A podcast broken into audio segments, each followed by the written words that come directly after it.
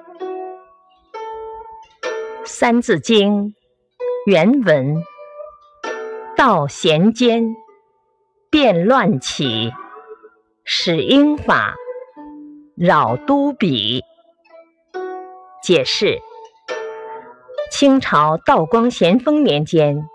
发生了变乱，英军挑起鸦片战争，